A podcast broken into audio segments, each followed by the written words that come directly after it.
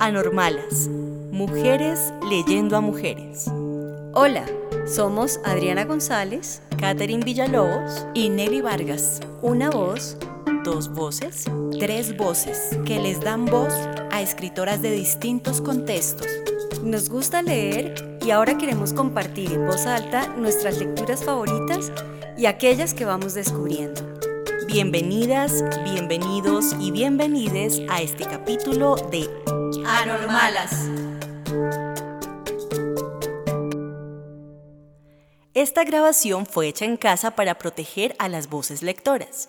Es posible que escuches algunos ruidos que le dan textura a este ejercicio.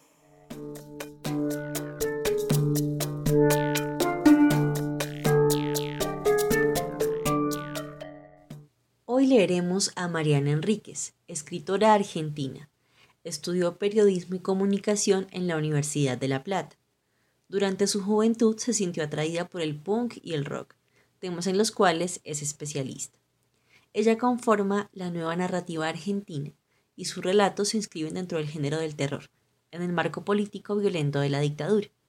En 2017 ganó el Premio Ciudad de Barcelona con su libro de cuentos Las cosas que perdimos en el fuego y en 2019 el Premio Herralde con su novela Nuestra parte de noche. Hoy leeremos la primera parte de La casa de Adela.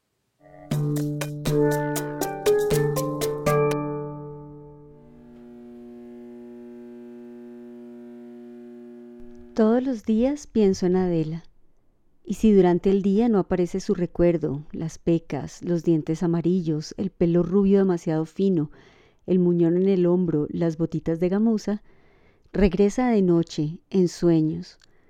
Los sueños con Adela son todos distintos, pero nunca falta la lluvia ni faltamos mi hermano y yo, los dos parados frente a la casa abandonada, con nuestros pilotos amarillos, mirando a los policías en el jardín que hablan en voz baja con nuestros padres.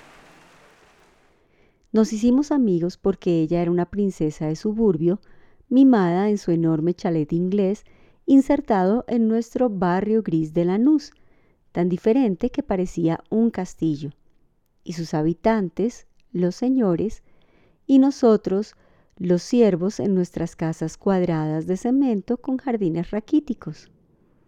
Nos hicimos amigos porque ella tenía los mejores juguetes importados que le traía su papá de Estados Unidos y porque organizaba las mejores fiestas de cumpleaños cada 3 de enero, poco antes de Reyes y poco después de Año Nuevo, al lado de la pileta, con el agua que, bajo el sol de la siesta, parecía plateada, hecha de papel de regalo. Y porque tenía un proyector y usaba las paredes blancas del living para ver películas, mientras el resto del barrio todavía tenía televisores blanco y negro.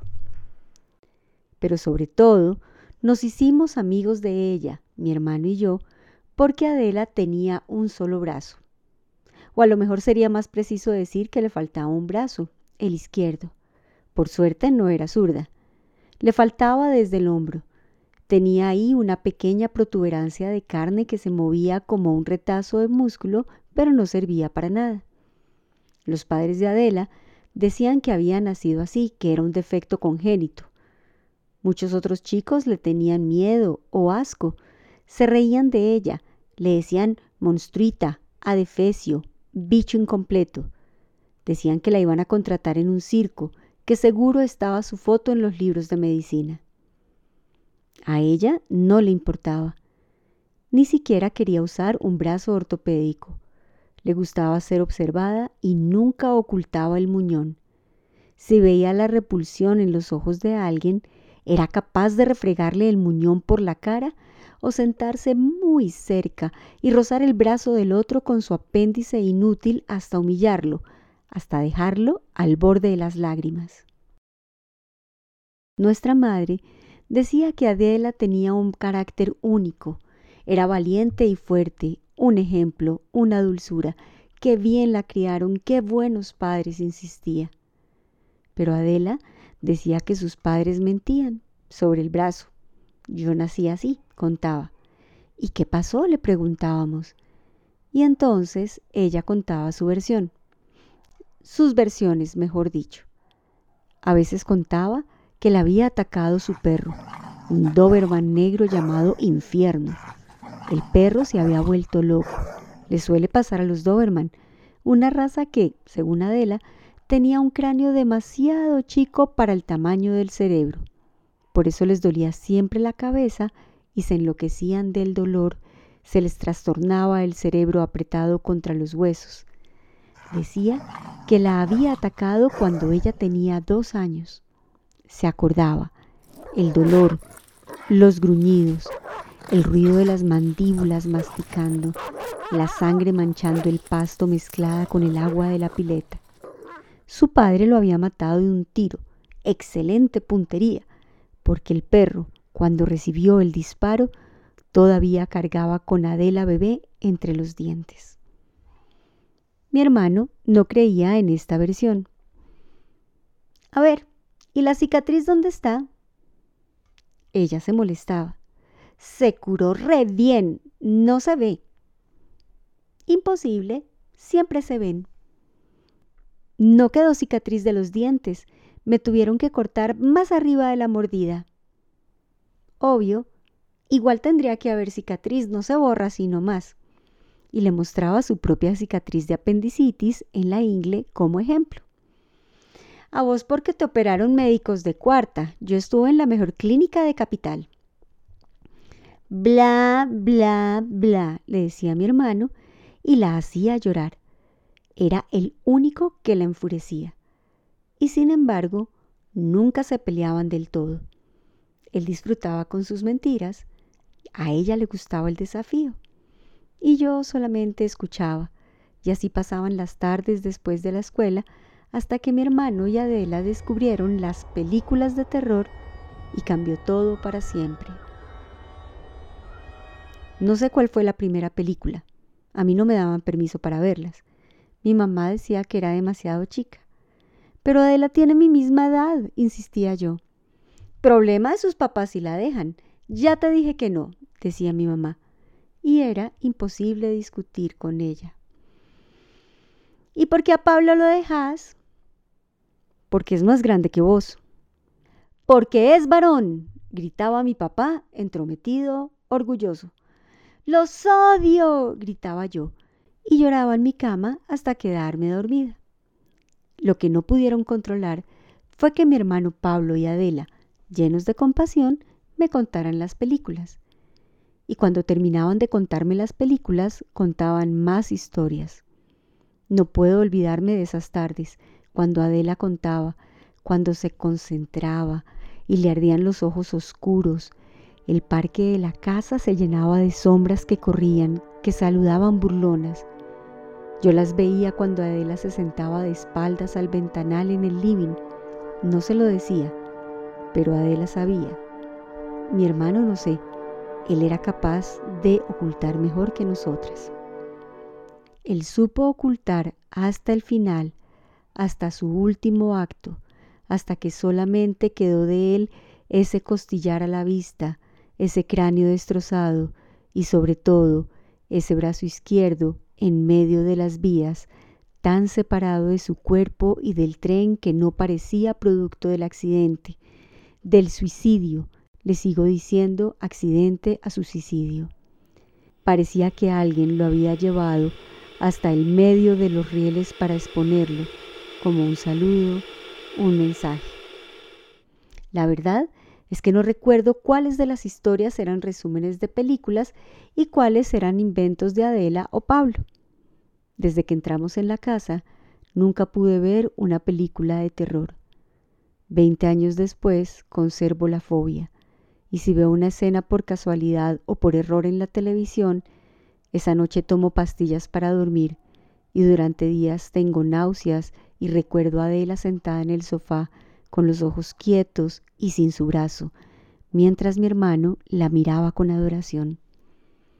No recuerdo, es cierto, muchas de las historias, apenas una sobre un perro poseído por el demonio.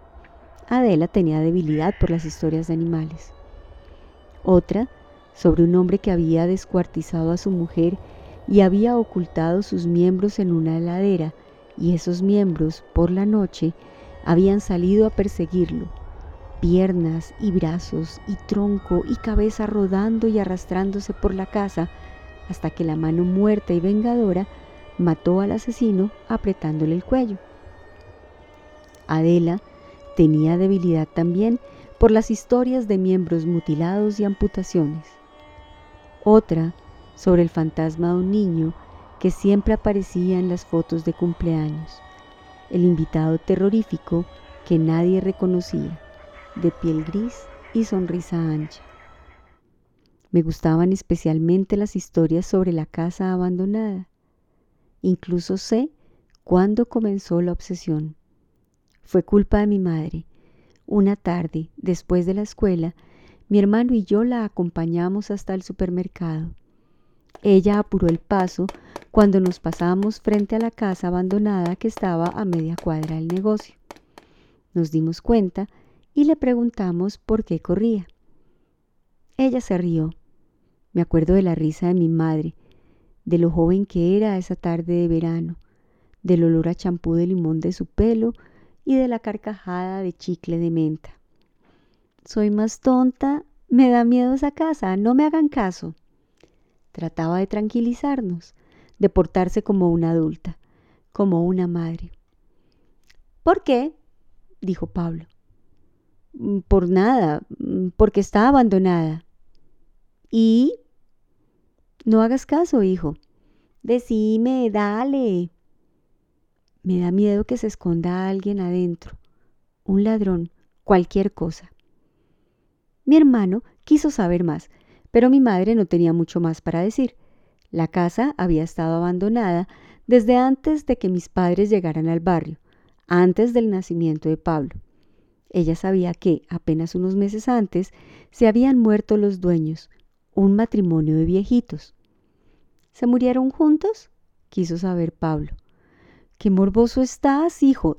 Te voy a prohibir las películas. No, se murieron uno atrás del otro. Le pasa a los matrimonios de viejitos. Cuando uno se muere, el otro se apaga enseguida. Y desde entonces los hijos están peleando por la sucesión. ¿Qué es la sucesión? quise saber yo. Es la herencia, dijo mi madre. Se están peleando para ver quién se queda con la casa. Pero es una casa bastante chota, dijo Pablo. Y mi mamá lo retó por usar una mala palabra. ¿Qué mala palabra? Sabes perfectamente. No voy a repetir. Chota no es una mala palabra. Pablo, por favor. Bueno, pero está que se cae la casa, mamá. ¿Qué sé yo, hijo? Querrán el terreno. Es un problema de la familia. para mí que tiene fantasmas. A vos te están haciendo mal las películas. Yo creí que le iban a prohibir seguir viendo películas, pero mi mamá no volvió a mencionar el tema. Y al día siguiente, mi hermano le contó a Adela sobre la casa. Ella se entusiasmó. Una casa embrujada tan cerca en el barrio a dos cuadras apenas era la pura felicidad. Vamos a verla, dijo ella. Los tres salimos corriendo. Bajamos a los gritos las escaleras de madera del chalet, muy hermosas. Tenían de un lado ventanas con vidrios de colores verdes, amarillos y rojos y estaban alfombradas. Adela corría más lento que nosotros y un poco de costado por la falta del brazo, pero corría rápido. Esa tarde llevaba un vestido blanco con breteles. Me acuerdo de que cuando corría el bretel del lado izquierdo caía sobre su resto de bracito y ella lo acomodaba sin pensar, como si se sacara de la cara un mechón de pelo. La casa no tenía nada de especial a primera vista, pero si se le prestaba atención, había detalles inquietantes. Las ventanas estaban tapiadas, cerradas completamente con ladrillos, para evitar que alguien entrara o que algo saliera. La puerta de hierro estaba pintada de marrón oscuro. Parece sangre seca, dijo Adela. Qué exagerada, me atreví a decirle. Ella solamente me sonrió. Tenía los dientes amarillos. Eso sí me daba asco, no su brazo o su falta de brazo. No se lavaba los dientes, creo, y además era muy pálida, y la piel traslúcida hacía resaltar ese color enfermizo, como en los rostros de las geishas. Entró en el jardín muy pequeño de la casa. Se paró en el pasillo que llevaba a la puerta. Se dio vuelta y dijo, ¿Se dieron cuenta? No esperó nuestra respuesta. Es muy raro. ¿Cómo puede ser que tenga el pasto tan corto? Mi hermano la siguió. Entró en el jardín y como si tuviera miedo, también se quedó en el pasillo de baldosas que iba a la vereda a la puerta de entrada. Es verdad, los pastos tendrían que estar altísimos. Mira, Clara, vení. Entré. Cruzar el portón oxidado fue horrible. No lo recuerdo así por lo que pasó después. Estoy segura de lo que sentí entonces en ese preciso momento. Hacía frío en ese jardín y el pasto parecía quemado, arrasado. Era amarillo y corto, ni un yuyo verde, ni una planta. En ese jardín había una sequía infernal y al mismo tiempo era invierno. Y la casa zumbaba, zumbaba como un mosquito ronco, como un mosquito gordo, vibraba. No salí corriendo porque no quería que mi hermano y Adela se burlaran de mí, pero tenía ganas de escapar hasta mi casa, hasta mi mamá, de decirle, sí, tenés razón, esa casa es mala y no se esconden ladrones, se esconde un bicho que tiembla, se esconde algo que no tiene que salir. Adela y Pablo no hablaban de otra cosa. Todo era la casa. Preguntaban en el barrio sobre la casa. Preguntaban al kiosquero y en el club. A don Justo, que esperaba el atardecer sentado en la puerta de su casa. A los gallegos del bazar y a la verdulera. Nadie les decía nada de importancia. Pero varios coincidieron en que la rareza de las ventanas tapiadas y ese jardín reseco les daba escalofríos tristeza, a veces miedo, sobre todo miedo de noche. Muchos se acordaban de los viejitos. Eran rusos o lituanos, muy amables, muy callados. ¿Y los hijos? Algunos decían que peleaban por la herencia, otros que no visitaban a sus padres, ni siquiera cuando se enfermaron. Nadie los había visto nunca. Los hijos, si existían, eran un misterio. Alguien tuvo que tapiar las ventanas, le dijo mi hermano a don Justo. Vos sabés que sí, pero lo hicieron unos albañiles, no lo hicieron los hijos. A lo mejor las albañiles eran los hijos. Mm, seguro que no. Eran bien morochos los albañiles y los viejitos eran rubios, transparentes, como vos, como Adelita, como tu mamá. Polacos debían ser, de por ahí. La idea de entrar en la casa fue de mi hermano. Me lo sugirió primero a mí. Le dije que estaba loco, estaba fanatizado. Necesitaba saber qué había pasado en esa casa, qué había dentro. Lo deseaba con un fervor muy extraño para un chico de 11 años. No entiendo, nunca pude entender qué le hizo la casa, cómo lo atrajo así porque lo atrajo a él primero y él contagió a Adela. ¿Te gustó la lectura de este cuento? ¿Conoces la historia de alguna casa o lugar que te haya inspirado miedo durante la niñez? ¿Qué pasó allí? Envíanos un mensaje o una nota de voz a través de nuestro perfil en Instagram. Anormalas, mujeres leyendo a mujeres.